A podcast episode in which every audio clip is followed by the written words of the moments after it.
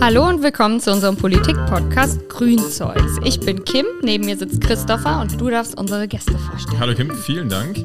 Ja, heute zu Gast äh, Lea Heidbreder und Karl Bernhard von Heusinger. Ihr zwei seid Landtagsabgeordnete und wir wollen heute mit euch über die ja, beiden Themen zum einen die Enquete-Kommission, was genau ist, sprechen wir gleich drüber, und den Untersuchungsausschuss, alles im Zusammenhang mit der A-Flut sprechen. Schön, dass ihr beiden da seid.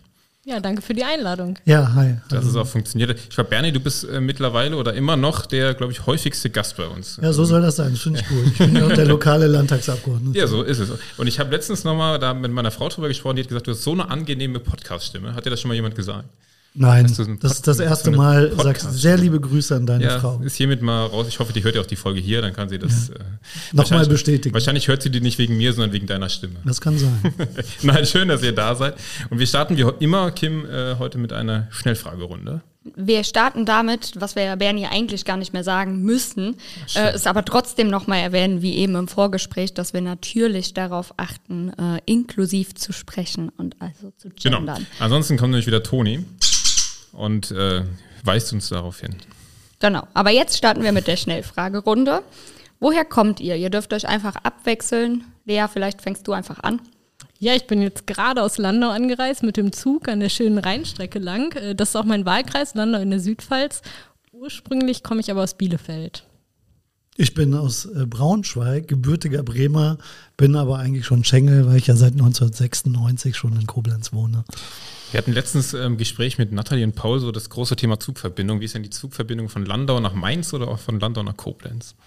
Also ich habe jetzt knapp drei Stunden gebraucht. Ähm, genau, also über Mainz bin ich tatsächlich auch gefahren. Von also Landau, Karlsruhe, Mainz, Koblenz. Ist ja wahrscheinlich eine Strecke, die du oft fährst nach Mainz. Äh, ist die sicher? Oder also letztens Nathalie hatte dann äh, gesagt, also neun von zehn komme ich eigentlich zu spät an. Im Moment ist relativ viel Verspätung, aber ich setze lieber auf die Regionalzüge, die sind oft pünktlicher. Das Pendeln von Koblenz nach Mainz ist ja relativ entspannt, fahren viele das Züge. Und auch wenn die zu spät kommen, der nächste kommt 20 Minuten später. Also. Außer man steht, wie ich letztens in Remagen, so eine Stunde rum und dann äh, war es. Gut, ich fahre selten über Remagen. Nee, es war auch nicht Remagen, was war es denn? Das muss ich jetzt mal rausfinden, wo ich da. Stimmt, Remagen. Warst du nicht in Mainz auch mal, wo du nicht mehr nach Hause gekommen bist? Ja, genau, das war ja die Tour. Wo stand ich ja? Das finde ich noch raus bis zum Ende der Folge. Remagen ist natürlich völliger Schwachsinn, was hier an so Richtung ist. das macht aber nichts. Was sind eure Emotionen? Das ist eine schöne Frage. Kim, hast du dir ausgedacht? Ja. Ne? Was sind eure Emotionen zum Ende des 9-Euro-Tickets? Lea, mach mal. Ich starte mal. genau. Oh, das ist ein, ein Boost an Emotionen, glaube ich. Ähm, tatsächlich bin ich erstmal ziemlich begeistert, wie gut dieses 9-Euro-Ticket gelaufen ist. Also wir haben ja 52 Millionen verkaufte Tickets. Ich glaube, äh, der VDV, also Verkehrsunternehmen Deutschlands, haben mir gesagt, 1,8 Millionen Tonnen CO2 sind eingespart worden, allein in diesem Zeitraum der drei Monate. Und das ist im Prinzip im Vergleich das, was wir einsparen könnten, wenn wir ein Tempolimit für ein Jahr auf den Autobahnen einführen würden. Also ein riesiger Erfolg, auch was das Klima angeht. Und ähm, jetzt ist natürlich ziemlich schön, dass die Bundesregierung sich auch bekannt hat, dass wir auch ein Nachfolgemodell für das 9-Euro-Ticket in irgendeiner Weise bekommen werden wird jetzt halt so ein bisschen die Frage sein, wie wir es finanzieren können. Also das ist so ein bisschen noch der Haken in der ganzen Geschichte, weil wir jetzt, äh, weil die Bundesebene gesagt hat, die Hälfte sollen Kommunen und Länder bezahlen und ähm, da wir gerade auf Landesebene sehr viel auch an Infrastrukturkosten, steigende Energiekosten im ganzen Verkehrsbereich haben, ist halt die Frage, bekommen wir es hin? Also leichter wäre es gewesen, wenn der Bund gesagt hatte, Dienstwagenprivileg abschaffen und dann hätten wir eine Finanzierung gehabt. Äh, so haben wir jetzt, glaube ich, ein bisschen mehr noch zu verhandeln, was das ganze Thema angeht. Was war jetzt die Emotion dabei? Begeisterung, Begeisterung. Pure Begeisterung. Zum Ende des 9-Euro-Tickets. In Erinnerung. Ja, ich kann da ja mal ergänzen, also ich bin tatsächlich auch total begeistert gewesen vom 9-Euro-Ticket, auch dieses Gefühl zu haben, man hat ein Ticket in Koblenz in der Tasche, steigt in Hamburg aus, in den ÖPNV und man hat immer noch ein Ticket. Man braucht nichts Neues ziehen, man braucht sich nicht überlegen, welche Wabe fahre ich, wo will ich hin. Man hat das Ticket in der Tasche und genau das wird ja wieder kommen. Das ist eine Riesenerleichterung.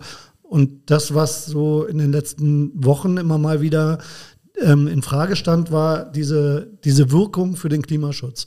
Aber wenn man überlegt, dass wir parallel zum 9-Euro-Ticket den Tankrabatt hatten, und dadurch natürlich viele Leute sich überlegt haben, wir können auch noch Auto fahren, weil das Tanken ist ja noch günstiger, Ähm, diese Menschen, die werden in Zukunft auch auf den Zug umsteigen. Also von daher glaube ich, das wird auch in Zukunft ein Riesenerfolg sein.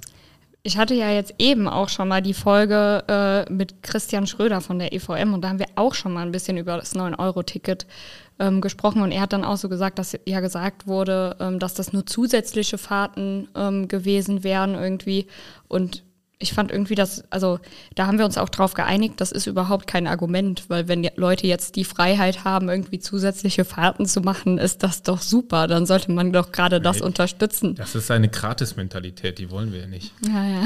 Was habt ihr von dem Wort gehalten, Gratis-Mentalität im Zusammenhang mit 9-Euro-Ticket, Lea? Ja, absolut unpassend. Äh, da gibt es ganz andere Punkte, die man, glaube ich, als Gratis-Mentalität bezeichnen könnte. Ja, zum Beispiel so ein Dienstwagenprivileg. Zum oder? Beispiel, ja. ja, oder wir benutzen auch die Straßen, ohne dass wir irgendwas dafür bezahlen. Genau, als, als Parkraum und so weiter. Als Parkraum. Ja. Also ein Thema, was mit Sicherheit nicht erschöpft ist. Und wir hoffen ja, vielleicht können wir mal eine Folge drüber machen, wenn dann ein Nachfolgemodell da ist, äh, dass man mal auch über den ÖPNV oder generell über den ja, ähm, Nahverkehr, auch Fährverkehr mal spricht. Ich glaube, das ist ein Thema, was uns ja auch als Grüne maximal bewegt. Sollten wir mal eine Folge drüber. Wer wäre da jetzt im Landtag? Wir haben ja mit euch zwei Landtagsabgeordnete hier sitzen. Wer wäre da für euch zuständig, von euch zuständig? Das bin tatsächlich ich. Also ja, dann ich Lea, bist du herzlich ÖPNV. wieder eingeladen zum nächsten Thema ÖPNV. dann passt es ja eigentlich mit der nächsten Frage auch. Was macht ihr denn außer Politik? Also ich mache außer Politik nicht mehr viel. Äh, ich glaube, es geht Lea genauso. Wir sind sehr eingebunden als Landtagsabgeordnete. Ich bin ja auch noch im Fraktionsvorstand und äh, auch noch im Stadtrat. Äh, so, und von daher mache ich nicht mehr viel. Äh, verbringe Zeit mit Familie und Freunden und äh, gucke, dass meine Kinder versorgt sind.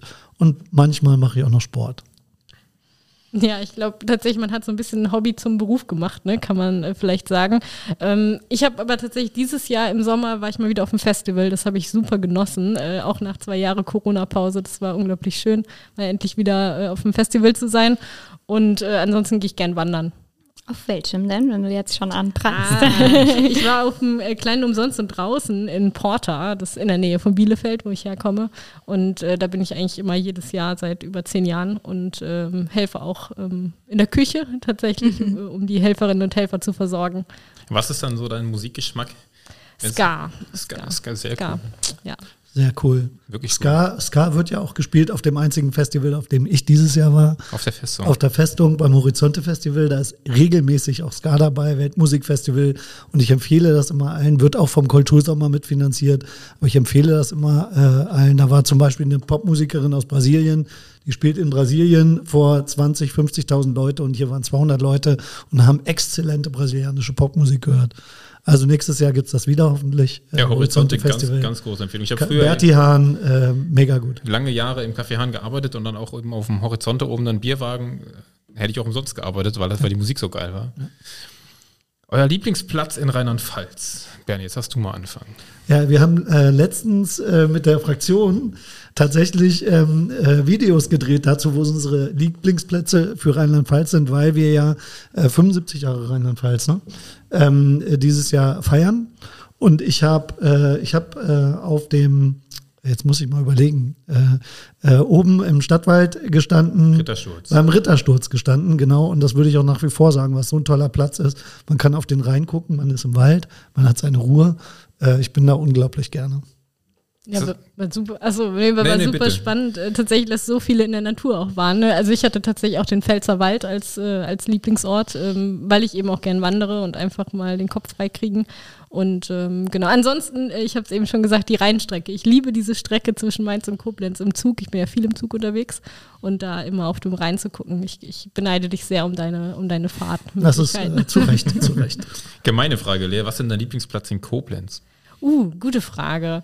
Ähm, ich bin tatsächlich noch nicht so oft in Koblenz gewesen, muss ich das sagen. Das ist der erste Fehler. Ja, äh, ich merke das schon. Also ähm, ähm, ich bin ja, ich bin ja an der Uni Koblenz-London, als es oder noch gibt es sie ja noch ein halbes Jahr. Ähm, da waren wir ähm, in, einer, in einer Gruppe von äh, Doktorandinnen und Doktoranden und äh, wir waren in so einer Kneipe, in so einer Kellerkneipe. Das war ziemlich cool, aber. Eine Kellerkneipe in Koblenz. In der Altstadt, wie heißen die? Ich wollte gerade aus, ist die nicht von diesem... Gecko. Gecko ah. Lounge. Gecko Lounge, ja. Das Einzige, was von Keller da hat. Ja. Außer du, außer du warst im Zenit ein bisschen feiern. Das ist ein Club, der auch einen Keller hat. Achso, der hat auch einen Keller. Ja. Frag mich bitte nicht, was in Landau mein Lieblingsplatz ist.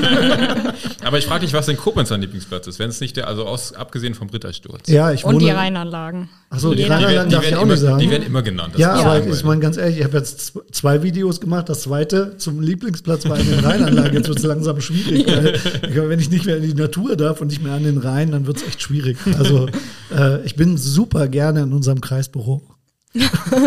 auch ein Am liebsten Ort. im Studio, oder? Ja klar, am liebsten hier bei euch. Dann müsst du erzählen, wie viel, weißt du, wie viele Folgen du schon hier warst?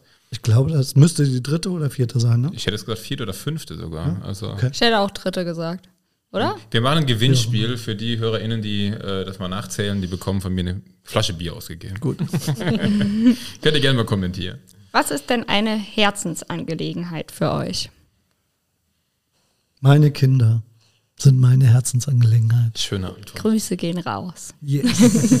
Hört ihr den Podcast hier? ähm, ich glaube, der Max hört öfter mal den Post Podcast. Der hat mir auch schon erzählt. Also von daher Shoutout an meine Kinder. Sehr gut. Mobilitätswende. Auch gut. Hätte ich keine Kinder. Das ist äh, Leas Kind, die Mobilitätswende. Aber warum genau das? Also du hast jetzt viele Themen im Landtag. Äh, Warum ist das so dein Herzensthema? Das ist das, was ich politisch schon einfach am längsten mache. Bin seitdem ich in, also im Kassel war ich im Aster und habe das Semesterticket verhandelt und seitdem brenne ich für das Thema Mobilität und lässt mich nicht mehr los. Das heißt, das 9-Euro-Ticket war für dich ja dann wirklich schon so ein Highlight in deiner Ja, absolut. politischen Karriere. dann. Absolut, ja, also ich, ich, das ist ja auch, also es ist ja auch wirklich revolutionär, so ein Ticket zu haben. Ich weiß nicht, wenn man, die, wenn ihr diese Karte kennt mit diesen verschiedenen Verkehrsverbünden von Deutschland, wir haben ja unendlich viele, allein in Rheinland-Pfalz sieben Verkehrsverbünde, Bavü hat äh, über 20 und es ist ein absoluter Flickenteppich. Und wenn wir jetzt es wirklich schaffen, langfristig ein bundesweites Ticket hinzubekommen, das ist, ja, das ist revolutionär. Ist denn eigentlich, wenn jetzt dann das bundesweite Ticket kommt, das große Thema 365-Euro-Ticket ist ja dann eigentlich vom Tisch, oder? Das ist, wird wahrscheinlich dann trotzdem immer noch günstiger sein. Deshalb müssen wir das, glaube ich, gerade ähm, für, für die jungen Menschen, wollen wir es ja in Rheinland-Pfalz einführen, finde ich, ist es immer noch eine wichtige Alternative, gerade auch mit dem sozialen Gedanken im Hinterkopf. Ähm, das andere finde ich eher spannend für die Mobilitätswende, für den Umstieg auch vom Auto. Ähm, das andere aber, äh, dass wir auch eine Alternative haben für Menschen einfach mit, mit kleinem Geldbeutel. Könnt ihr uns einen Zwischenstand geben, wie das da mit, den, äh, mit der Umsetzung aussieht? Das steht ja im Koalitionsvertrag drin, 350-Euro-Ticket für, ich glaube, Auszubildende, Studierende. Genau, also das ähm, Klimaschutzministerium ist gerade dran, die arbeiten gerade ein Tarifgutachten aus, aber tatsächlich überschneidet sich es gerade absolut mit diesem 9-Euro-Ticket und mit dieser Diskussion, was kommt jetzt? Und ich glaube, das wird auch erstmal abgewartet, um dann eben auch möglicherweise ein Rheinland-Pfalz-Ticket anzupassen darauf. Wenn ihr euch mit einem Wort beschreiben müsstet, Bernie, wie würdest du dich beschreiben? Ich äh, denke da öfter drüber nach und werde da auch öfter drüber, äh, darauf angesprochen, wie man, wie man sich so selber sieht. Das Wort für mich ist Resilienz. Ich glaube, ich habe unglaublich viel. Ach so, ich darf ja nur ein Wort sagen. Nein, bitte erklär es mir. Also ich glaube, ich habe einfach das Glück gehabt, äh, sehr viel auszuhalten in meinem Leben und trotzdem immer noch relativ guter Laune immer zu sein. Ich meine, ich, ich meine, ihr kennt mich, ähm, selten schlecht gelaunt und immer äh, irgendwie immer weitermachend. Und äh, ja, das habe ich, glaube ich, von Kindheit an. Und deswegen würde das das Wort sein. Das ist eine gute Eigenschaft. Ich glaube, Resilienz, äh, man kann gar nicht resilient genug sein, oder ja, Lea? ja, hast viel Glück. Ja, ja, das, äh, das passt tatsächlich auch ziemlich gut zu dir, finde ich. Ähm, ich würde bei mir Tatendrang sagen. Weil. Ähm, also ich will, also oder wenn, wenn ich, äh, wenn ich jetzt an einen Gegenstand denken würde, hätte ich an ein Fahrrad gedacht, also wegen dem Thema Mobilität natürlich und weil ich was bewegen will. Also ähm, tatsächlich einfach äh, Dinge umsetzen, Dinge voranbringen und äh, ja. Auch eine schöne Frage. Bernie, was für ein Gegenstand wärst du denn? Da habe ich dich jetzt eingeritten. Ne? Aber sowas von äh, oh, äh, habe ich keine Antwort drauf. Du hast auch nochmal 60 Ich könnte jetzt Minuten Zeit Flasche zum Bier sagen. Nein. Die Frage zum kommt zum Schluss Ja, okay, noch. Genau, bis zum. Ende der Folge hast du Zeit nachzudenken. Dann frage ich dich noch. Bis dahin weiß ich auch, wo ich gestrandet bin auf meiner Fahrt nach Okay. Mainz. So, die letzte Frage. Bier oder Wein? Bier. Also ich bin, ich bin ja aus Bielefeld und äh, da steht äh, auf, der, auf Karten in irgendwie ähm, immer Rotwein oder Weißwein. Ich habe ja jetzt in der Pfalz gelernt, dass es äh, Es durchaus differenzierter geht. Äh, aber ich bin ja weiterhin Biertrinkerin. Ähm, meistens Bier. Aber ich trinke auch gern ein Glas Wein. Ähm, und äh, bei dieser Gelegenheit äh, möchte ich auch betonen, dass ich cannabispolitischer Sprecher der Fraktion bin, selbsternannter ähm, und äh, nicht aus Eigennutz, aber doch äh, hoffe, dass die Legalisierung von Cannabis äh, aus kriminalpolitischen, aber auch aus gesellschaftspolitischen Gründen bald vorankommt. Wäre auch eine spannende Folge. Sobald es da mal ein bisschen äh, Bewegung gibt in dem ganzen Thema, können wir gerne mal eine Folge dazu aufnehmen. Äh, Christoph hat gerade schon, Christoph ist hier wieder Oh, Techniker. Christoph, willst du genau. mitmachen, oder was? Der hat direkt Bernie hier angeguckt und hat ihn unterstützt. ja, aber Christoph ja. würde ja auch dazu passen, ja, wegen stimmt, seinem beruflichen ja. Hintergrund. Deswegen. Ne? Da machen wir eine schöne Folge draus. Jetzt, jetzt kommst du nicht mehr raus aus der Thema. Christoph. Christoph versteckt sich immer so ein bisschen hinter seinem Pult hier und will nie vors Mikro, aber das kriegen wir noch hin. Wir arbeiten dran. So, wir sind jetzt aber äh, schon in der Schnellfragerunde. Die wird mittlerweile immer zu so einer sehr äh, ausgiebigen, was ich auch schön finde. Da lernt man nämlich die äh, Gäste immer kennen. Eine ausgiebigen Runde. Aber unser Thema ist heute die A-Flut, die jetzt über ein Jahr her ist und eben der Untersuchungsausschuss und die Enquete-Kommission. Das Ganze ist ja ein bisschen zeitlich äh, oder es ist ja voneinander getrennt. Das eine guckt eher nach hinten, das andere nach vorne. Deswegen würde ich vorschlagen, beginnen wir mit dem, was nach hinten guckt, bevor wir dann eben nach vorne schauen.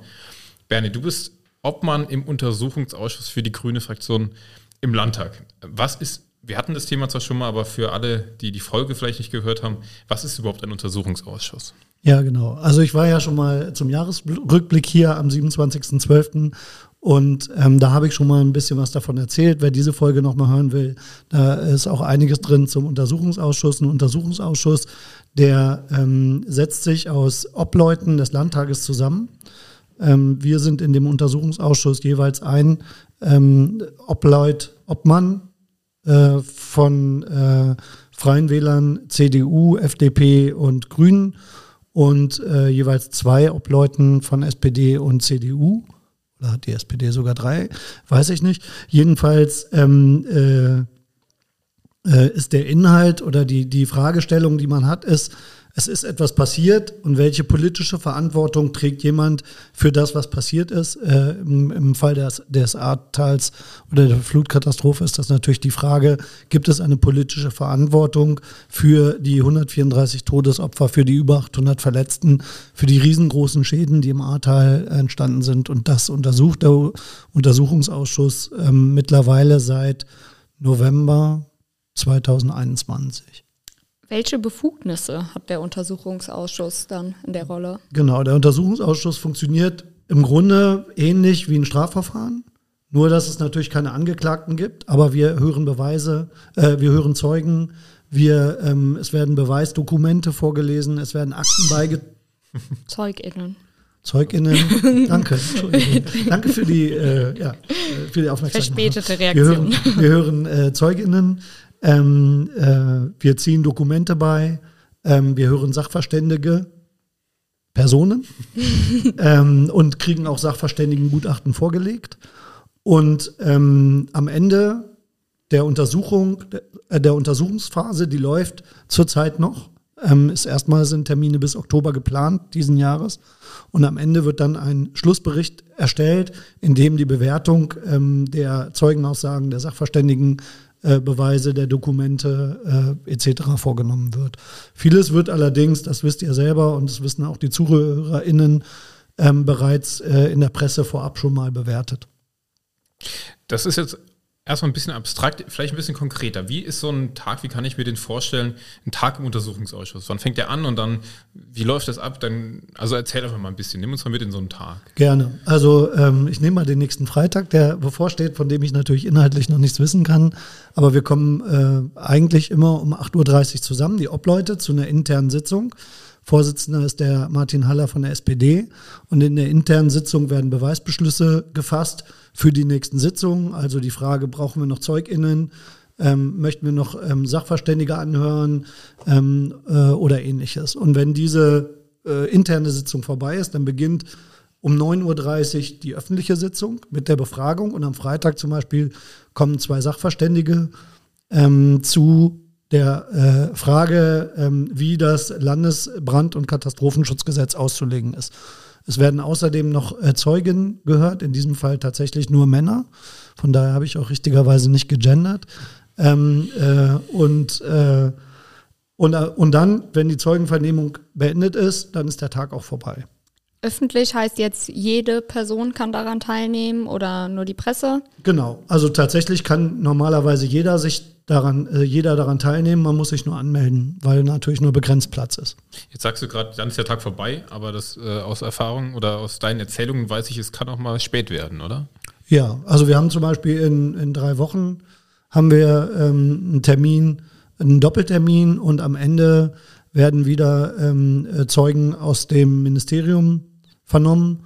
Und da ist es oft so, dass die Zeugenvernehmungen dann länger dauern, weil Fragen dann nochmal gestellt werden und so. Ich habe auch schon bis eins nachts äh, gesessen, von morgens 8.30 Uhr. Das kann dann manchmal etwas anstrengend werden. Es klingt ja wirklich dann so wie eine Gerichtsverhandlung. Sind dann auch nur JuristInnen dann äh, als Obleute benannt oder sind das auch andere Menschen? Nee, tatsächlich nicht. Also es gibt Fraktionen, die gar keine ähm, JuristInnen haben. Also von daher ist das äh, eine Frage der Auswahl, die die Fraktionen treffen. Ich bin jetzt zufälligerweise Jurist. Aber es gibt auch Fraktionen, die keine haben. Aber schon von Vorteil vermutlich, äh, in dem Sinn, schon mal so gearbeitet zu haben und äh, die auch die ein oder anderen Möglichkeiten zu kennen, wie man dann eben Befragungen durchführt. Genau, das auf jeden Fall. Aber äh, ich glaube, jede Fraktion tut da ihr Bestes. Und ähm, jede äh, versucht da irgendwie das rauszufinden, was die dann ähm, zur Bewertung brauchen. Was, Entschuldigung. Nein, äh, was sind denn bisher die Erkenntnisse? Genau, das ist ganz schwer zusammenzufassen, weil wir natürlich erst einen Schlussbericht machen. Also von daher, erst wenn wir alles gehört haben, bewerten wir das. Man kann eigentlich schon mal festhalten, dass aus grüner Sicht, ähm, das habe ich auch schon sehr oft der Presse erzählt, dass die Hochwasserwarnungen die ähm, aus dem Klimaschutzministerium gekommen sind, alle in der technischen Einsatzleitung im Ahrtal vorlagen. So, das heißt, die Frage, wie hoch wird das, ähm, könnte das A-Wasser werden, das äh, Hochwasser, ähm, grundsätzlich äh, bestand da Kenntnis und die Frage ist aber dann, und deswegen bin ich ein bisschen vorsichtig mit der Bewertung, konnte man die Flutwelle, die im Ahrtal entstanden ist, konnte man die vorhersehen oder nicht. Und da sind wir gerade noch in der Ermittlung. Also von daher, es gibt, wir haben, ich weiß nicht, wie viele Zeugen, 200, 150, also unglaublich viele Zeugen gehört. Wir haben sehr, sehr viele dramatische Geschichten gehört ähm, von Personen vor Ort und ähm, äh, ja auch von Menschen, die äh, Leben gerettet haben. Und ähm, meine, mein eigenes Empfinden ist eigentlich, äh, man kann eigentlich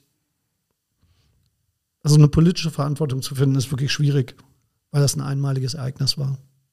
Hoffen wir es. Ja. Nimmt das sich? Man kann natürlich, man muss natürlich eins sagen, wir haben, das wurde auch schon festgestellt, wir haben einen Landrat ähm, äh, im Kreis Ahrweiler gehabt, der eigentlich hätte in der technischen Einsatzleitung sein müssen und der dort nicht war.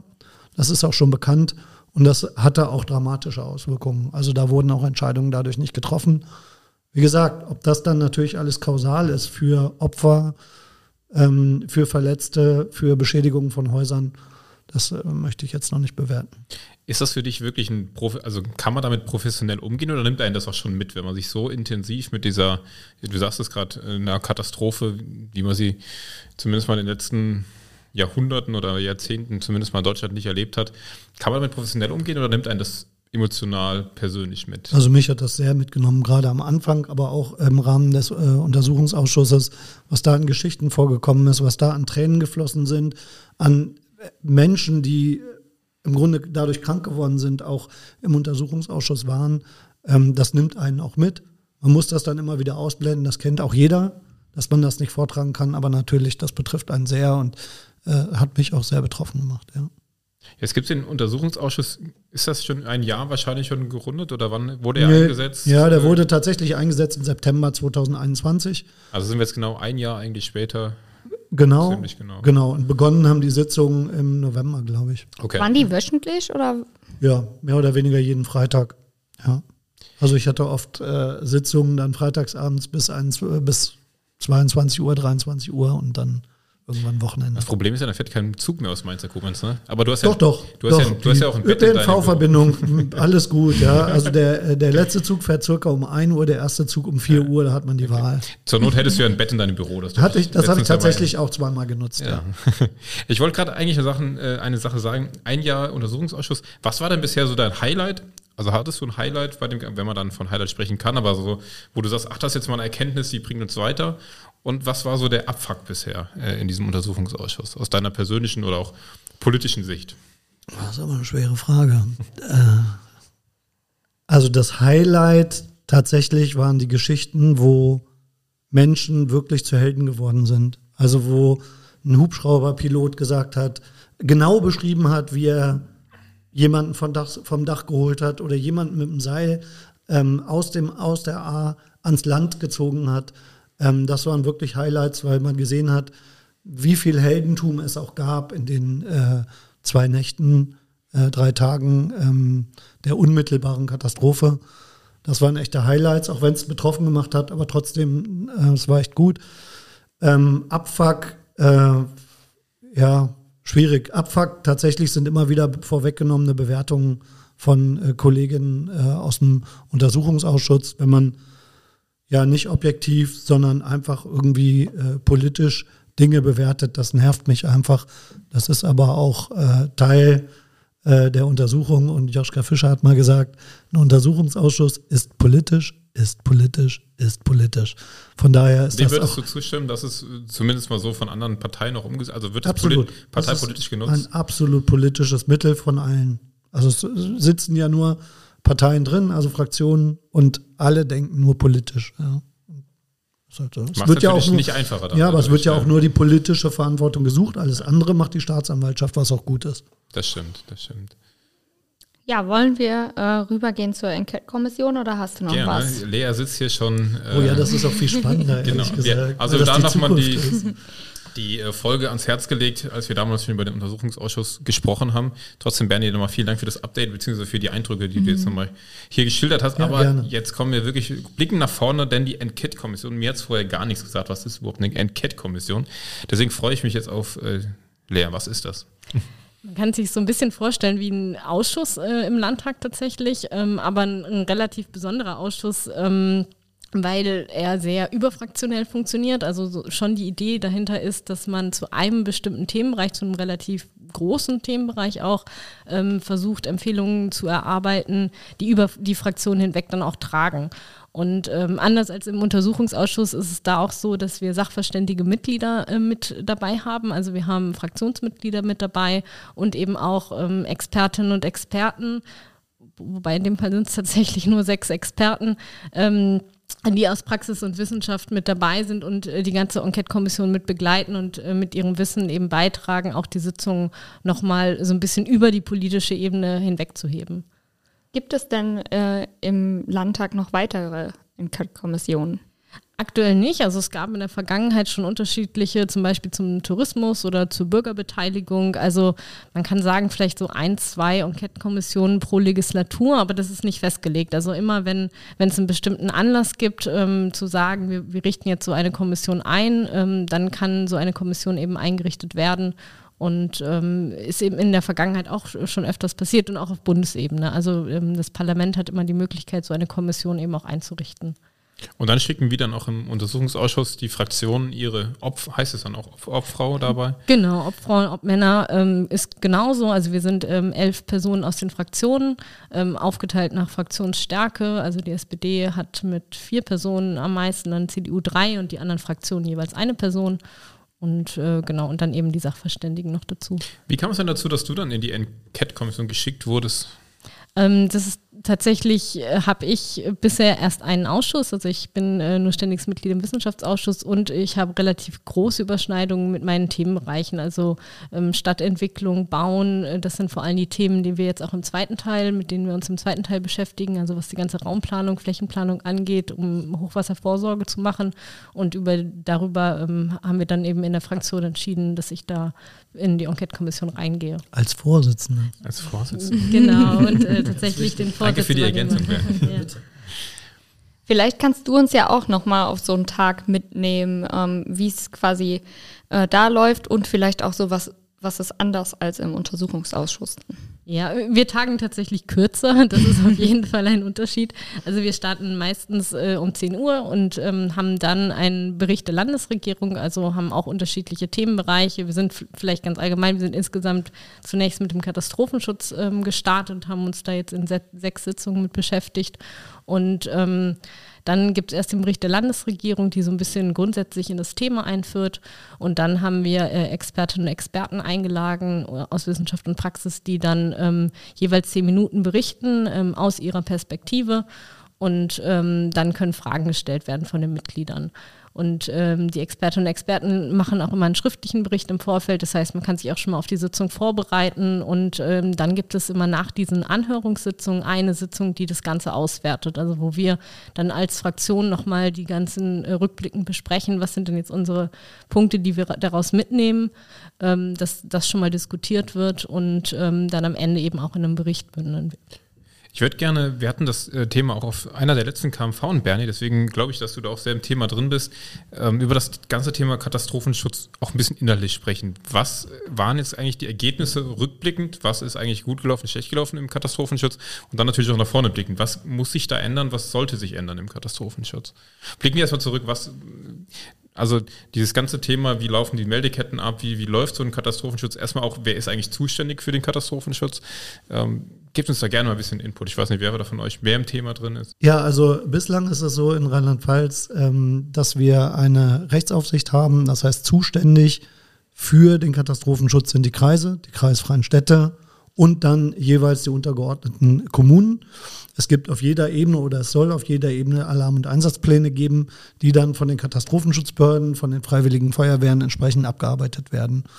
Und ähm, äh, dann äh, die Rechtsaufsicht heißt halt, wenn aus rechtlicher Sicht irgendetwas zu tun ist, wäre das Land dazu aufgefordert, ähm, äh, das irgendwie in Ordnung zu bringen. Das war bislang nicht so. Und von daher ist das der Stand der Dinge, führt auch dazu, dass wir ähm, äh, auf, Kreis, auf Kreisebene sehr unterschiedliche ähm, Situationen haben. Wir haben übergeordnet, ähm, ich glaube, fünf äh, Leitstellen in den kreisfreien Städten oder sieben, ich weiß es nicht genau, ähm, ich glaube fünf, ähm, äh, die quasi kreisübergreifend so ein bisschen die professionelle Ebene darstellen und Warnungen annehmen und dann weiterleiten an die TELen ähm, also technischen Einsatzleitungen. Ähm, und wir haben in allen kreisfreien Städten Berufsfeuerwehren und in den Kreisen zum Teil hauptamtliche und zum Teil ehrenamtliche Brand- und Katastrophenschutzmitarbeiter. Äh, also ähm, äh, Inspekteure. Inspekteure. danke, genau, BKI. Ja, genau. diese Abkürzung, die man sich ja. erstmal wieder. Das, das ist der Stand der Dinge. Ich glaube, es tut sich einiges, aber das kann Lea äh, sehr gut dann darstellen, ja. Ja, genau, da aber nochmal, hat das dann an dem, in dieser Nacht, in dieser Flutnacht, hat das getragen, dieses Konzept? Oder inwieweit hat das nicht funktioniert? Also ich sage mal so, wenn es 134 Opfer gibt und über 800 Verletzte, dann muss man darüber nachdenken. Und deswegen haben wir als Landtagsfraktion auch sehr schnell gesagt, wir brauchen eine Enquete-Kommission, damit wir gucken, was hat nicht geklappt, was wird verbessert. Und ähm, es wird jetzt auch einiges verändert, weil natürlich es soll nicht wieder vorkommen, dass wir so viele Opfer haben und so viele äh, Beschädigungen. Und ähm, äh, von daher äh, muss sich was ändern, es wird sich auch was ändern. Da gebe ich gerne ab an die Enquete-Vorsitzende. Ja, vielleicht aber nochmal so ganz grundsätzlich, in, in der Enquete-Kommission haben wir halt auch so ein bisschen die Grundhaltung, wegzugehen von dieser sehr konkreten Flutkatastrophe und so ein bisschen die Idee, durch den Klimawandel werden Extremwetterereignisse zunehmen. Also wir müssen davon ausgehen, dass solche Ereignisse in Zukunft häufiger vorkommen und deshalb müssen wir eben auch Vorsorge treffen und ähm, dazu trägt natürlich zum einen ähm, auch der ganze Hochwasserschutz bei, den wir uns jetzt nochmal in der zweiten, im zweiten Teil der Enquete-Kommission anschauen und dann, wenn aber ein Ereignis eintritt, muss eben auch der Katastrophenschutz funktionieren und das ist so das, womit wir uns bisher beschäftigt haben. Und ähm, da ist es tatsächlich so, dass, also für mich ist auf jeden Fall so eine Lehre zu sagen, das, was nicht vorbereitet ist, das kann im Ereignisfall auch nicht aufgeholt werden. Also alles, ähm, wir müssen unglaublich viel, wir müssen vorbereitet sein, wir müssen Vorbereitungen treffen. Da sind diese Alarm- und Einsatzpläne ähm, gerade ganz entscheidend, also dass eben kommunal vorbereitet wird, was, wie geht man mit so einem potenziellen Ereignis um und auch zu sagen, wir brauchen eine strukturelle Änderung, dass eben, wenn es gerade um Flächen solchen Flächenereignisse geht, ähm, die jetzt in Zukunft eben auch häufiger vorkommen, dass dann auch das Land die Verantwortung übernimmt und eben ähm, in den Einsatz geht. So, ähm, das sind so sehr zentrale Punkte. Und ansonsten würde ich auf jeden Fall sagen, üben, üben, üben, also über alle Ebenen hinweg. Das ist äh, auch so, so eine Lehre, die wir auf jeden Fall ziehen können, um zum einen Prozesse zu automatisieren, dass sie dann eben im einzelnen Ereignisfall auch funktionieren und aber auch um im Vorfeld, wenn eigentlich gar kein Ereignis ist, zu gucken, wo sind Fehler, wo, wo funktionieren Warnketten zum Beispiel nicht und das in, eben in der Übung herauszufinden und eben auch beheben zu können im Vorfeld. Du hast gerade das Thema freiwillige Feuerwehren angesprochen. Ähm, Thema, wo ich mir noch nie so viele Gedanken drüber gemacht habe, aber die mir gerade die Frage stelle, basiert eigentlich dieser ganzen Katastrophenschutz auf Freiwilligen? Das ist eine Mischung. Ne? Also ähm, wir haben halt in einigen Städten die hauptamtlichen BKIs, also ähm, Brand- und Katastrophenschutzinspekteure, InspekteurInnen ähm, und ähm, in anderen Stellen aber eben auch ganz, ganz viel Ehrenamt. Und ähm, die Feuerwehren sind natürlich auch professionell trotzdem aufgestellt. Ähm, aber klar, es ist ähm, ohne das Ehrenamt wird, wird das den ganzen wird es den Katastrophenschutz nicht geben und wird sich auch nicht tragen. Ja. Und das ist ja, also das Ehrenamt das ist tatsächlich eine unglaublich breite Unterstützung, aber auch vor allen Dingen quasi, das ist die, der Pfeiler des Katastrophenschutzes. Denn in jeder Ortsgemeinde, in jeder Verbandsgemeinde gibt es eine freiwillige Feuerwehr. Die, die Kreisfeuerwehr, die es möglicherweise hauptamtlich oder eben auch nicht hauptamtlich gibt, die ist ja immer kilometerweit entfernt. Das heißt, vor Ort kann erstmal geholfen werden mit den äh, Ehrenamtlern. Darüber hinaus, die, äh, das THW ist komplett ehrenamtlich, hat eine ganz schmale hauptamtliche ähm, äh, Leitung. Im Rettungsdienst gibt es auch unglaublich viel Ehrenamt. Also von daher ist der gesamte Katastrophenschutz basiert auf dem Ehrenamt. Wir sind auf das Ehrenamt angewiesen.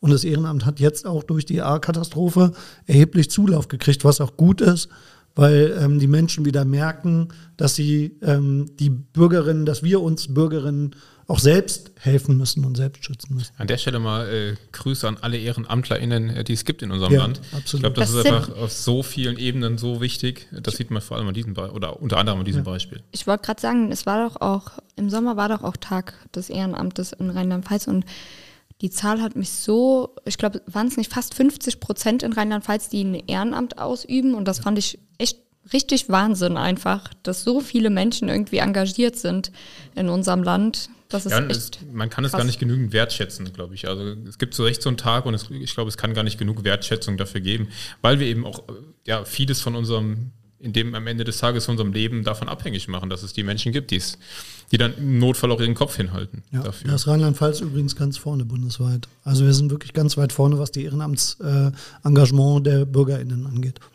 Aber ist das jetzt gerade nochmal im Hinblick auf den Katastrophenschutz was, wo man nicht doch überlegen müsste, vielleicht ähm, geht man da nochmal äh, den Schritt, dass man doch mehr Leute hauptamtlich bestellt? Weil, also zum Beispiel die A-Katastrophe hätte man ja gar nicht, auch im Nachhinein. Ähm, da war ja so viel Ehrenamt, wo es einfach vorne und hinten nicht funktioniert hätte, wenn das eine staatliche oder wenn der Staat das hätte alleine machen müssen. Ja, das ist auf jeden Fall, was wir auch in der, Dis der Enquete-Kommission diskutiert haben. Also, dass man diese professionelle Ebene nochmal einziehen muss und dass wir auch eine gewisse Hauptamtlichkeit, zumindest in den Leitungsfunktionen, auch brauchen, ähm, damit eben das gerade in solchen Fällen auch funktioniert.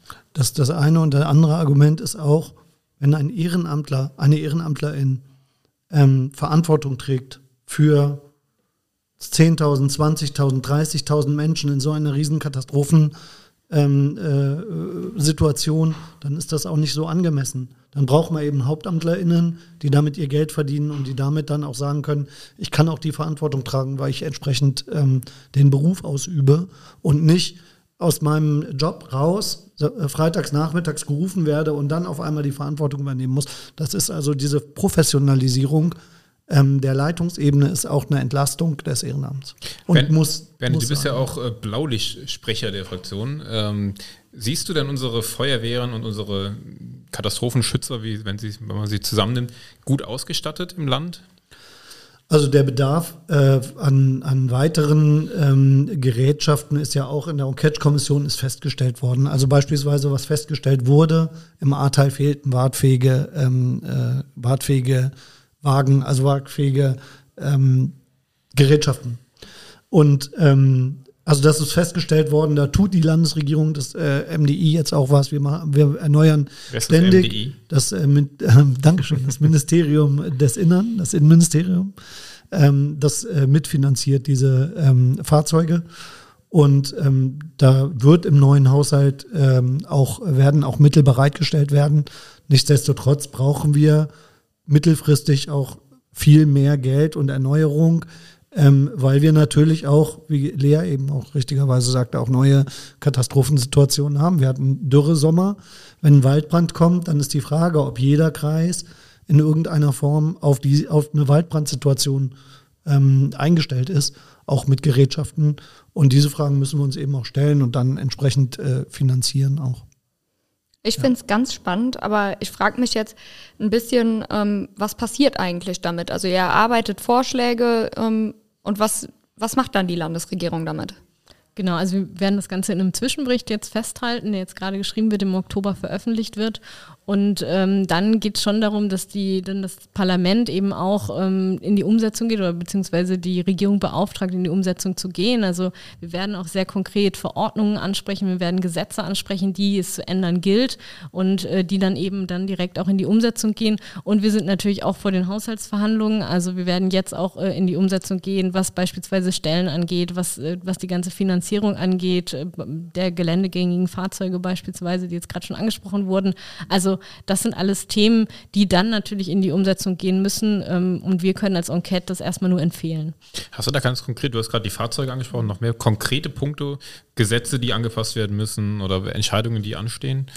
Also wir haben das Landesbrand- und Katastrophenschutzgesetz, wo es äh, mit Sicherheit Änderungen geben wird, was gerade dieses Thema Fachaufsicht, Recht auf, Rechtsaufsicht angeht, was wir eben besprochen hatten. Es ähm, wird eine, wahrscheinlich eine Verordnung geben zum Katastrophenschutz, also die Umsetzungspunkte nochmal angeht, ähm, was äh, möglicherweise Verpflichtungen von Einsatzplänen auf kommunaler Ebene angeht. Also da gibt es eine ganze Reihe Punkte, die wir dann eben in diesem Bericht auch festhalten werden. Du hattest eben den Punkt noch, dass jetzt das Land die Verantwortung übernehmen muss in solchen Fällen. Das war bisher dann nicht so. Durch diese, was du eben erklärt hast, Bernie, war das auf kommunaler Ebene die Verantwortung und das wird jetzt geändert. Ja, genau. Also das, äh, sagen wir es so, das wird jetzt geändert, wäre einen Schritt zu früh, aber es soll geändert werden. Ja. Das ist auch die Forderung der, ähm, äh, der professionellen Ebenen in den Katastrophenschutzbehörden. Und ähm, das ist, glaube ich, auch wichtig, weil damit eben auch klar ist, in Situationen, die kreisübergreifend sind, die möglicherweise bundeslandübergreifend sind, ähm, kann eine kreistechnische Einsatzleitung auf Kreisebene kann das nicht mehr bewältigen. Und für diese Situationen, die wir durch den Klima, äh, durch die Klimakrise immer mehr haben werden, leider, ähm, diese Situationen müssen anders geregelt, anders bewältigt werden. Und deswegen soll nun in einem, ich sag mal, in, einem, äh, in verschiedenen Schritten, in zeitlichen Abständen dann ähm, mit Endergebnis äh, dazu übergegangen werden, dass dann irgendwann das Land die Fachaufsicht hat. Das heißt wiederum, dass ähm, das Land verantwortlich ist dafür, wie die Kreise ausgestattet sind mit äh, Katastrophenschutzregelungen, Alarm- und Einsatzpläne, ähm, wie sie personell aufgestell aufgestellt sind, aber dann auch letztlich die Verantwortung trägt und auch eingreifen muss, wenn äh, gewisse Alarm, äh, ähm, Warnung, äh, Warnungs, wie heißt eine Warnungsmeldung überschritten werden, also Warnstufen, Warnstufen war das Wort, genau, überschritten werden. Ähm, und ich glaube, es ist auch ein wichtiges Zeichen, äh, dass man jetzt auch als Land sagt, es gibt Situationen, die Kreise alleine nicht mehr stemmen können und dann, ähm, wir wollen da etwas ändern. Und das fällt ja dann, vermute ich jetzt einfach mal, korrigiere mich bitte, äh, ins Innenministerium oder wo ist das angesiedelt, das Ganze? Genau. Das ist im Innenministerium angesiedelt. Ähm, es gibt jetzt schon einen Plan vom Innenministerium, den haben die vorgestellt, ähm, mal mündlich. Und das werden wir jetzt ähm, demnächst ausarbeiten, Lea und ich in unserer grünen Fraktion zusammen. Ich würde Okay, wir, wir, unterbrechen uns heute. Wir wollen immer ja, wir gleichzeitig sind, anfangen. Wir heute. sind zu interessiert in das Thema. Ja. Ich wollte auch noch mal mit dir so ein bisschen äh, darüber sprechen, was du konkret in der äh, Enquete-Kommission machst, Lea, weil Bernie hat ja eben schon gesagt, du bist Vorsitzende. Ähm, leitest du das Ganze dann auch in eine bestimmte Richtung? Wie groß ist da auch ähm, dein Einfluss?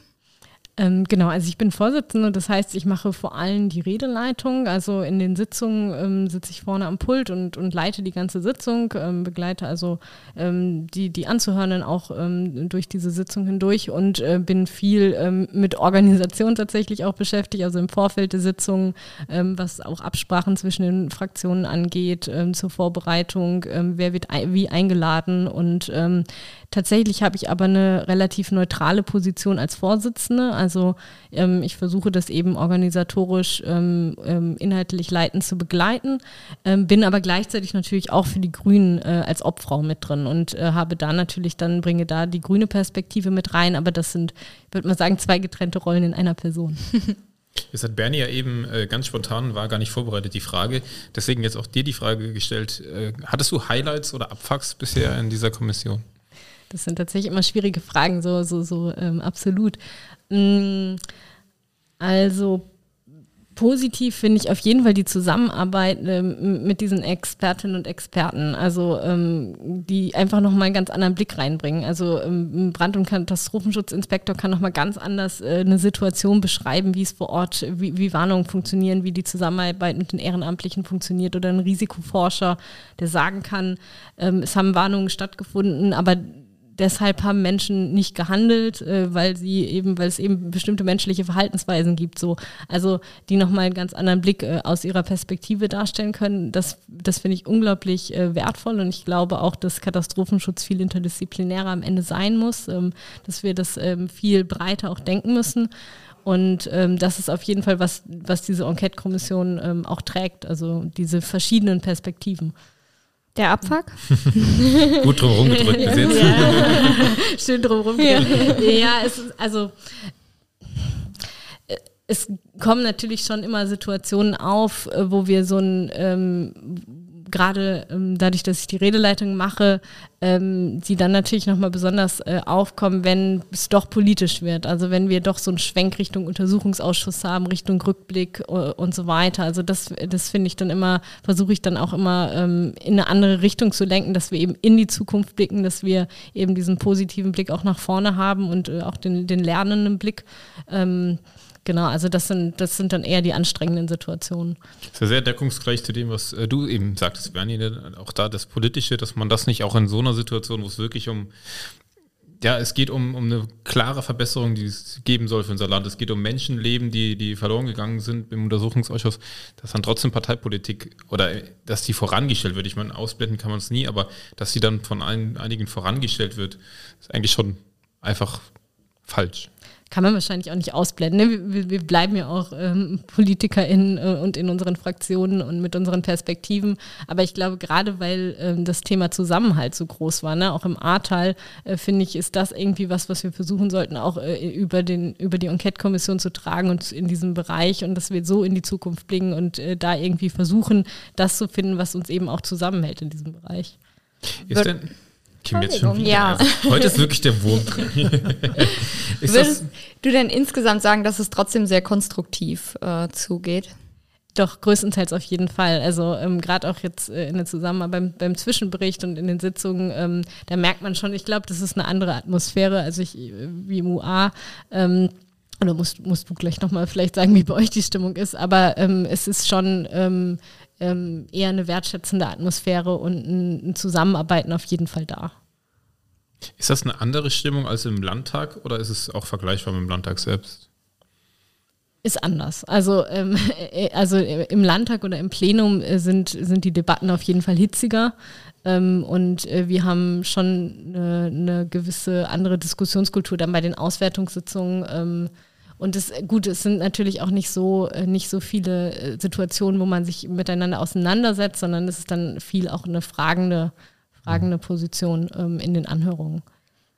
Das ist im Untersuchungsausschuss im Übrigen ganz ähnlich. Also gar nicht unterschiedlich. Dadurch, dass wir auch eigentlich in den Ausschusssitzungen gar nicht werten, sondern nur erforschen, ähm, ist es eine sehr sachliche, sehr emotionsfreie meistens mhm. emotionsfreie Vorgehensweise. Ähm, klar sind immer mal wieder Emotionen da. Ähm, dafür gibt es aber auch interne Sitzungen. wird das dann nachbesprochen, so eine Sitzung? Oder in welcher Form wird es nach? In der Fraktion? Oder wie, wird, wie werden die Enquete-Kommissionssitzungen und die EU-Untersuchungsausschusssitzungen nachbearbeitet? Also ja. für uns als Grüne jetzt, äh, für euch als Fraktionäre. Also in der Fraktion besprechen wir es schon. Also äh, beim UA muss man natürlich immer gucken, was ist öffentlich, was ist nicht öffentlich, was kann sozusagen nicht besprochen werden. Aber wir haben auch tatsächlich eine regelmäßige Runde, wo wir uns einfach zu den Themenfeldern dann austauschen. Ja, und wir stimmen uns auch zwischen den äh, zwischen der Enquete und dem UA haben wir auch regelmäßige Sitzungen ähm, in den Teams, äh, wo wir dann sagen, was ist für was, ähm, welche, was ist für welchen Ausschuss relevant, tauschen uns so ein bisschen aus und vernetzen uns da so ein bisschen. Ähm, genau. Schafft man es da gegenseitig mal reinzuschnuppern? Also, dass du zum Beispiel im UA dann äh, da teil nimmst? Leider Zuschauen? nicht. Ich war auch noch nie in der Enquete. Ich habe allerdings zweimal schon den Livestream geguckt. Grad, das wollte ich auch noch sagen. Da habe ich auch gesehen, dass es jetzt einen Livestream gibt. Genau, für die Enquete. ja, ja, nee, nee nicht. Da dann nicht, aber für die Enquete-Kommission. Ja, das ist ja. spannend, kann ich nur jedem empfehlen. Wo findet man den? Äh, Facebook und YouTube, oder? Ja, auf der Seite des Landtages tatsächlich. Also jede Sitzung wird übertragen und man kann es auch auf YouTube nachgucken. Also es sind noch alle Sitzungen online zu finden. Können wir in die Kommentare stellen. Ja, Christoph notiert gerade schon kräftig hier. Sehr gut. ja. Lea, du hast eben gesagt, ihr ähm, veröffentlicht im Oktober einen Zwischenbericht. Das heißt äh, andersrum, dass ihr noch lange nicht fertig seid, wenn jetzt ein Zwischenbericht kommt. Genau, also wir haben jetzt den ersten Teil zum Katastrophenschutz abgeschlossen und starten jetzt ab September mit dem zweiten Themenbereich zum Klimaanpassung, zur Hochwasservorsorge, Raumplanung und so weiter. Also und äh, geplant ist, dass wir bis Ende, ähm, ja, äh, bis Sommer nächsten Jahres durch sind. Ich hatte heute auf der Heimfahrt von der Arbeit mit der Kollegin das Gespräch, ähm, dass man ja, also wenn man jetzt das Ahrtal wieder aufbaut, und das wird ja euch auch dann interessieren, wie das gemacht wird, es birgt ja bei, aller, bei allem Schlechten, was passiert ist, es birgt ja auch eine Chance, das jetzt neu aufzubauen, modern aufzubauen, auch irgendwie klimaangepasst aufzubauen. Worauf wird da zu achten sein bei dem Neuaufbau? Das ist tatsächlich ein Punkt. Wir waren mit der Enquete-Kommission noch einmal vor Ort. Also das ist eben auch äh, so eine Möglichkeit von einer Kommission zu sagen, wir gehen mal vor Ort. Das gab es auch beim Thema Tourismus in verschiedenen Regionen. Und wir waren äh, im Ahrtal und haben uns den Wiederaufbau angeschaut. Und ähm, ich glaube, ich bin inzwischen so ein bisschen weg von diesem Begriff Wiederaufbau, weil ich äh, glaube, eigentlich müssen wir wegkommen vom 1 zu 1 Wiederaufbau, sondern mehr in den nachhaltigen Aufbau gehen. Also tatsächlich ähm, diese Idee einer Modellregion mehr stärker verfolgen. Und das war auch was, was wir bei diesem Vororttermin uns anschauen konnten. Zum Beispiel ein Nahwärmenetz äh, wird jetzt im Mariental aufgebaut, die weggehen von der Gasversorgung und äh, das komplette Dorf auf erneuerbare Energien umstellen. So. Und ähm, da, da birgen, das birgt natürlich enorme Chancen, ähm, solche solche Umstellungen dann auch äh, vor Ort äh, umzusetzen. Gibt es dann, also inwieweit kann man da politisch Einfluss nehmen? Gibt es neue Bebauungspläne für das Ahrtal? Genau, also es gibt äh, neue Risikokarten, ähm, wo tatsächlich die Häuser, die ähm, komplett zerstört wurden, die, die auch nicht wieder aufgebaut werden dürfen und einen sehr großen Bereich auch einfach, ähm, wo, wo immer jeweils geguckt wird, wo mit Gutachten geschaut wird, ist es sinnvoll, an der Stelle wieder aufzubauen und es wird eben nach, auch nach Ersatzflächen geschaut. Also dass man eben auch zukünftig versucht, dem Fluss äh, da womöglich auch mehr Raum zu geben, um das äh, ganze Thema auch Renaturierung nochmal zu stärken ähm, und die, die Hochwasservorsorge eben gleich äh, vor Ort eben auch umzusetzen. Jetzt hast du eben gesagt, dass ja, ihr guckt nicht nur aufs Ahrtal, sondern ihr wollt ja auch einen breiteren Blick, was ja auch total Sinn macht. Geht man jetzt auch in andere Regionen, Regionen mit vergleichbaren Flüssen und sagt, hier, das äh, funktioniert künftig nicht mehr, baut mal besser anders? Also das ist natürlich eine Frage, die uns auch beschäftigen wird jetzt im zweiten Teil. Ähm, Mittelgebirgsregionen gibt es ja in Deutschland mehrere. Also und solche kleinen Flüsse, also wir sind relativ gut aufgestellt, was das ganze Thema Hochwasservorsorge auch an den großen Flüssen Rhein-Mosel, da hat man unglaublich viel Erfahrung, aber das im Ahrtal war ja zum einen ähm, ein relativ kleiner Fluss, also ein, ein Gewässer dritter Ordnung und auch dieses Thema stark. Jetzt also, musst du uns ja, auch noch äh, erklären, was ein Gewässer dritter Ordnung ist. also das sind tatsächlich einfach kleinere Flüsse, wo auch ähm, dann wieder zum Beispiel nicht das Land für, für die Pflege, Pflege des Flusses zuständig ist und ähm, auch das Thema der Starkregenereignisse, das ist ja auch was, ähm, was ähm, gar nicht mal nur am Fluss stattfinden kann, sondern eigentlich überall. Also es kann ein Starkregen kann ja überall runterkommen und äh, kann auch eben dort Auswirkungen haben. Und ähm, mit, mit diesen Punkten werden wir uns dann auch beschäftigen. Spannend. Vor allem, weil das eben so weitgreifend ist. Das ist ja jetzt kein Thema, was auf, aufs Ahrtal beschränkt ist und auch nicht auf die nächsten zwei Jahre, sondern das wird uns ja wahrscheinlich die nächsten Jahrzehnte, wenn nicht sogar noch länger begleiten, dieses ganze Thema Städtebau, Klima angepasster Städtebau. Haben wir das, Bernie, du bist ja auch Stadtrat in Koblenz irgendwie auf dem Schirm. Inwieweit äh, ist das auch Teil der Gespräche in der Stadtratsfraktion? Ja, natürlich. Also wir haben hier, also wir sind in der, Rhein, in der Rheinschiene sind wir die meist, eine der meist betroffensten Regionen in der Welt, was äh, die Klimakrise angeht, was die Erhitzung angeht. Wir werden hier in den nächsten äh, Jahren und Jahrzehnten immer steigende Temperaturen und immer unangenehmere Temperaturen haben. Wer jetzt in Koblenz in der Innenstadt wohnt, der weiß, es ist jetzt schon in diesem Sommer wirklich grenzwertig gewesen. Es wird aber nicht mehr besser werden in Zukunft, sondern eher noch schlechter. Das heißt, da müssen wir uns auch darüber unterhalten. Das tun wir auch im Stadtrat regelmäßig. Wie können wir die Stadt wieder begrünen? Wie können wir Begäu Gebäudebegrünung machen? Wie können wir aber auch Trinkbrunnen äh, installieren? Wie können wir Kühlräume, Kühlmöglichkeiten für die Menschen ähm, äh, irgendwie schaffen, damit die Innenstadt noch lebenswert bleibt? Und trotzdem ist es an den, in den Rheinanlagen, wo es schattig ist, ist es trotzdem im Sommer nicht mehr auszuhalten. Da mache ich auch einen kleinen Werbeblock für die Zukunft, weil wir uns ähm, mit dem Thomas von Health for Future auch nochmal angucken, ähm, wie das Ganze auf unsere Gesundheit schlägt. Also das machen wir auch noch diesen Monat. Äh, Wird die also nächste Podcast-Folge. Super. Ja, nee, nächste Folge. Nee. Wir haben einen kleinen neuen Blog, Kim, bevor wir gleich noch äh, ein bisschen weiter mit äh, Lea und Bernie quatschen, beziehungsweise langsam dann auch schon wieder dem Ende entgegenkommen, mit Blick auf die Uhr. Wir haben uns überlegt auf der letzten Vorstandssitzung, weil ja viele Mitglieder eben auch unseren Podcast hören, wollen wir so einen kleinen Blog einschieben, Neues aus dem Kreisverband und da so die aktuellen Vorstandsbeschlüsse oder was sich ändert, was für Veranstaltungen anstehen oder auch was stattgefunden hat. Ihr seid äh, Lea und Bernie herzlich eingeladen, auch ja, einfach mal eure Meinung kundzutun, würde mich auch interessieren. Du bist in Landau in der Fraktion, glaube ich, ne? Ja, genau. Was fehlt uns noch, kannst du direkt dann, genau. äh, kannst du direkt äh, hinzufügen. Also ein großer Punkt, da bin ich total happy drüber, dass wir das jetzt machen, äh, mit Blick auf zum einen Barrierefreiheit, zum anderen zu kleines Büro oder Sitzungsraum und äh, im Hinblick auf Corona, wenn dann die Welle Welle wieder kommt im Herbst, ist, dass wir jetzt hybrides Arbeiten oder hybride Sitzungen ermöglichen wollen äh, im Kreisverband. Ähm, wir haben uns so eine, wie nennt sich das, Eule. Meeting Owl, genau, so eine Eule angeschafft. Bernie, du hast eben schon erzählt, du hast Erfahrung gesehen. damit. Ja, ja, super. Sehr gut. Also ja. wir hoffen damit, dass wir äh, alle Mitglieder, die vielleicht auch das Büro nicht erreichen, weil es nicht 100% barrierefrei ist, dann an unseren Sitzungen teilnehmen können. Und eben, dass, wenn wir immer noch weiter wachsen, irgendwann wird das Büro einfach zu klein dass wir jetzt künftig eben auch hybrid arbeiten können. Habt ihr das in Landau schon? Hybrides, hybride Sitzungen im Kreisverband? Ja, tatsächlich. Wir haben jetzt im Büro auch sowas eingerichtet, ähm, dass wir hybride Sitzungen machen können. Im Landtag ja sowieso, ne? also in der Fraktion. Ja. Da habt ihr aber richtig investiert, habe ich gehört.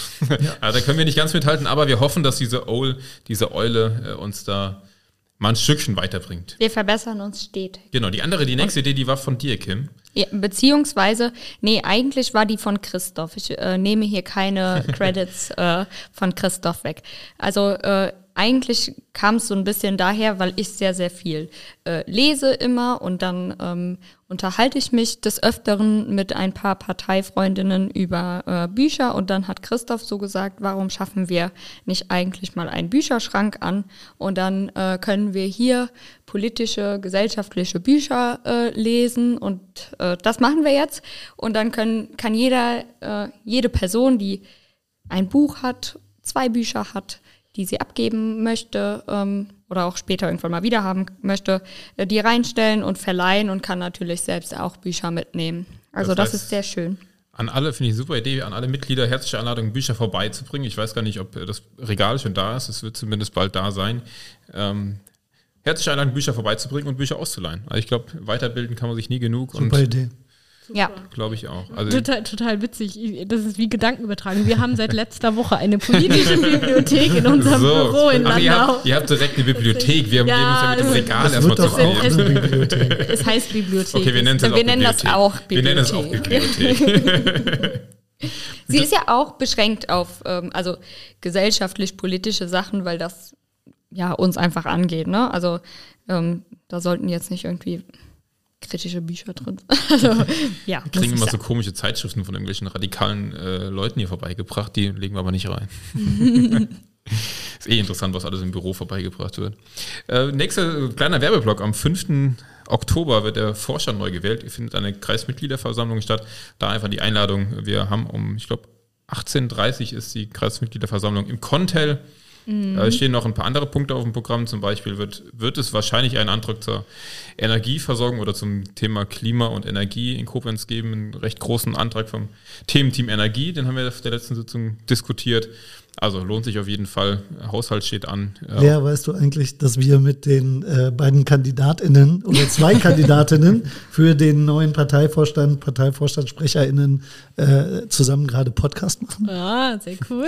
Ja. Wir haben es extra nicht im Podcast ja, erwähnt, weil wir ja, die, diese Werbebühne hier nicht ja, äh, nutzen wollten. Aber wenn du sagst, äh, werden ja, genau, Kim und ich kandidieren super, als SprecherInnen. Ja, genau. Aber toll. wir freuen uns natürlich auch, dass ganz, ganz viele tolle äh, Menschen ähm, als SchatzmeisterInnen oder als äh, BeisitzerInnen kandidieren. Also ich glaube, ähm, dass alle möglichen KandidatInnen sehr, sehr gut sind und wir da, egal äh, wer irgendwie, ähm, wo es sich letztlich entscheidet, sehr, sehr gut aufgestellt Und auch noch die herzliche Anleitung, selbst zu kandidieren. Also es ja. ist ja noch äh, alle Zeit der Welt, äh, noch ziemlich genau vier Wochen. Jeder, äh, der, ich glaube, man muss einfach nur Mitglied im Kreisverband sein, um kandidieren so zu können. Ne? Also ja. egal, auf wo man wohnt, das ja. spielt da keine Rolle, Mitglied des Nein. Kreisverbandes kann kandidieren für jede für jedes äh, Amt des Vorstandes. Ja, was auch noch sehr spannend ist, ist für uns, glaube ich, am spannendsten, dass unser Studio renoviert wird. Ich meine, es hat, ja. es hat, glaube ich, ähm, jede Person schon mitbekommen, weil wir schon seit ungefähr einem Jahr sagen, dass es renoviert wird. Ja, Aber jetzt wird es äh, so richtig renoviert. Ähm, da auch nochmal ein großer Dank an Christoph, der eigentlich das Ganze immer so ähm, ja, organisatorisch in die Hand nimmt. Lea, wie fühlst du dich so hier im Büro äh, mit den schönen Fliesen an der Wand? Es ist, ist schon eine spannende Atmosphäre. Ja, ne? War das nicht also, äh, hier mal eine Metzgerei? Ja. Und, deswegen sind die Fliesen an der Wand? Ja. Also es, es, ist auf jeden Fall renovierungsbedürftig. Nee, da müssen wir jetzt mal ran. Herzliche Einladung am 24.09. Alle Mitglieder, die Lust haben. Äh, starten wir hier mal die erste Aufräumaktion. Äh, kann sich gerne jeder daran beteiligen, der dabei helfen möchte. Da wird vielleicht Frauen. Nein, nein, das haben wir schon, das sind okay. wir schon am Regeln. Also 24.09. Hier im Studio. Genau, was äh, noch ansteht, ist ein Besuch von Jutta Paulus, unserer Europaabgeordneten. Die kommt am 17.09. ins Musellum. Da habe ich, wir haben letztens gehört, jeder oder jede geht ins Musellum in Koblenz. Ich war also, auch schon im Musellum. Ja, das ist ganz toll. Ich war schon dreimal. Malo Dreier war letzte Woche im Musellum, also irgendwie, warst ja. du schon mal da, Lea? Musst du mal hin. Am 17.09. Katrin, das ist mein neuer Lieblingsort. Ja. Katrin, äh, ich war letztes Jahr mit Katrin Eder da. Stimmt, die Und es ist wirklich ein toller Ort. Also ja. man erfährt unheimlich viel. Und die sind auch schon sehr professionell, was PolitikerInnen Besucher angeht. Ja, das also, ist ja gut, die haben ja jede Woche gefühlt einen. Ja, ja, ja. Aber da herzliche Einladung, also Jutta holt auch gerne jeden mit oder jede mit. Ähm, ja. ja, wer will, einfach kurz anmelden beim, beim Claudius. Mhm. Dann vielleicht so etwas Vergangenes. Wir waren jetzt äh, am Sonntag, jetzt muss ich gerade das Datum gucken, wir haben heute den 6., das heißt am 4.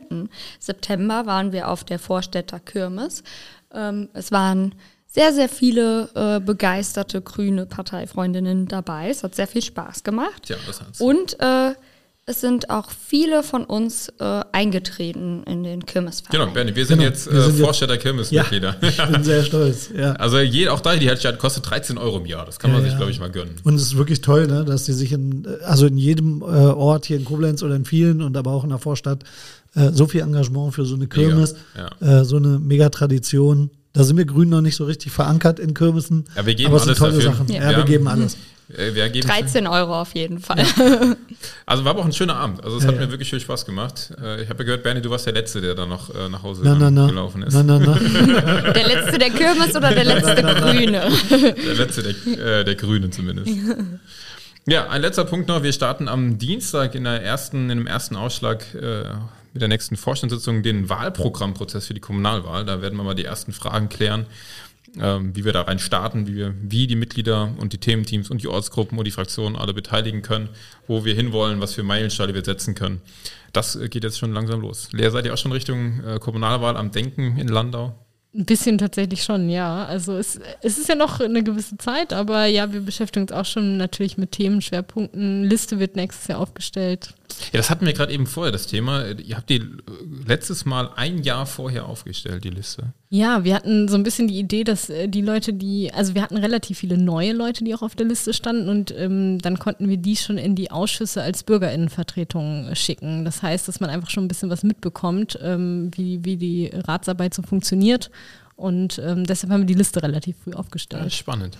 Nehmen wir mal mit in unsere Beratungen. Ich glaube, wir machen es, Bernie, du hast da mehr Erfahrung immer relativ kurz vorher, ne? Genau, ja. Traditionell. Ja, schauen Aber wir mal, wie wir es dieses Jahr machen. Wir haben ja auch immer äh, viele Personen, die von der Partei mit zumindest stellvertretend in den äh, Ausschüssen sind, ne? Das stimmt.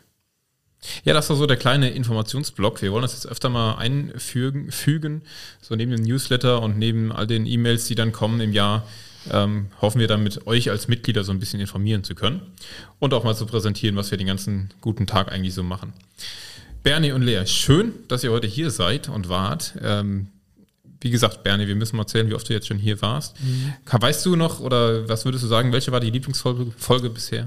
Von all denen, die du aufgenommen Von hast. All denen, die ich aufgenommen habe, diese hier. Mit Lea. Natürlich. Ganz toll. Also, Wobei ich es erinnere hat mir mich, unheimlich viel Spaß gemacht mit dir, Lea. Ich erinnere mich ja daran, dass äh, wir haben es ja, als Grünzeugs entstanden ist, war es ja am Anfang so ein munteres Geplauder von, von den ersten vier ModeratorInnen. Und ich glaube, du warst damals, weil du ganz frisch warst du schon äh, gewählt oder nee, nee, du warst noch Kandidat, Kandidat, genau. Ja, ja, ja. Du warst unser erster Gast quasi und so hat sich das äh, Format dann etabliert hin zu einem Format, das eben Gäste interviewt äh, und dann mit den Menschen ins Gespräch kommt. tolles Format, ja, super. ich habe auch toll. eine letzte Frage. Vielleicht erahnst du sie. Ja. Ach ja. Was für ein Gegenstand wärst du? ich habe tatsächlich die ganze Zeit drüber nachgedacht. Ich habe keine Antwort. Ich habe okay. überlegt, ob ich vielleicht ein Ball bin, aber. Ein Ball. Warum ein Ball? Ich weiß nicht, weil ich immer so von so immer hin und her rolle irgendwo. hin und her getreten äh, so, wirst. Nee, gar nicht getreten, sondern ich rolle immer so von Menschen zu Menschen zu Menschen rolle ich so und immer weiter irgendwie. Dann machen wir es anders. Lea, was wäre denn Bernie für ein Gegenstand, wenn er ein Gegenstand wäre? Nächste Folge. du hast jetzt bis zur nächsten Podcast Nein, du musst das jetzt beantworten. Erste Intuition, erste Bei der Assozi nächsten Mobilitätsfolge. genau, die machen wir auf jeden Fall. Ähm ich bin ja eher so bei Natur, vielleicht, vielleicht bist du so ein Löwenzahn, der so die Straße aufbricht. Und ah, das so. kann auch, auch schön. Okay, also auch schön. Mhm, okay. In diesem Sinne, es war sehr schön, es hat Spaß gemacht. Vielen, vielen Dank, dass ihr da wart. Lea, ja, du bist danke. jederzeit herzlich vielen eingeladen. Bernie, du Hat richtig Spaß gemacht. Ja. Und äh, ja, jetzt würde ich sagen, gehen wir noch ein bisschen auf den Hof. Draußen ja. tagt gerade das Thementeam Radverkehr. Da können wir uns noch ein bisschen. Da äh, können wir uns, das Lea bestimmt auch. Hier ist immer was los. Lea hat einen Radhelm dabei, auf jeden Fall. Und ist ja ein Fahrrad. Ja. immer was los. Vielen Dank auch heute fürs Zuhören. Lasst uns gerne ein Like da oder ein Abonnement äh, bei all den äh, Anbietern von Podcasts, die ihr so nutzt. Ansonsten wünschen wir euch euch alles Gute und bis zum nächsten Mal. Tschüss. Danke, Tschüss. Bis bald.